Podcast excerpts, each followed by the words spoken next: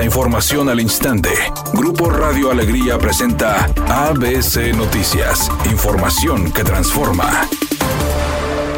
¿Qué tal? Muy buenas tardes, esta es la información. Pese a los esfuerzos de la Secretaría de Movilidad para subsanar la crisis de transporte para los estudiantes de la Universidad Autónoma de Nuevo León, ante la falta de la línea 2 del metro, los universitarios han denunciado que tardan hasta una hora esperando una unidad de transporte sobre la estación Universidad en el municipio de San Nicolás. En un recorrido realizado por ABC Noticias se pudo constatar cómo múltiples rutas como la 220, 232 y 209 están totalmente llenas e inclusive ignoran la parada en Avenida Universidad, situación que ha hecho que los alumnos de las facultades lleguen a perder demasiado tiempo esperando una unidad. Esta situación de larga espera se ha vuelto algo común entre los estudiantes, quienes han tenido que recurrir a familiares para poder llegar a casa, ya que aseguran que es más rápido.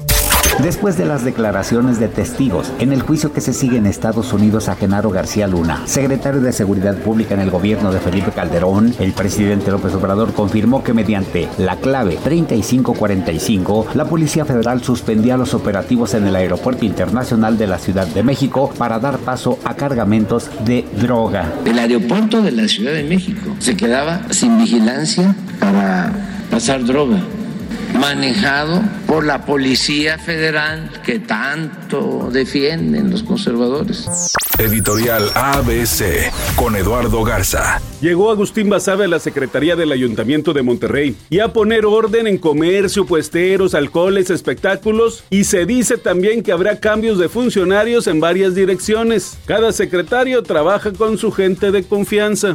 ABC Deportes informa. La Federación Mexicana de Fútbol dio a conocer el nuevo plan para los próximos años, donde probablemente hay ajustes en los torneos. Ahora serían tres torneos, dos, el de apertura y el clausura, y además un torneo largo por puntos. Vamos a ver a cuál le van a dar más validez. Además de que van a reducir el número de extranjeros de 8 a 7, que mucha gente piensa que esto le va a afectar a los equipos regios. Yo la verdad creo que no va a suceder en nada en ese sentido. Los regios van a seguir invirtiendo y bien.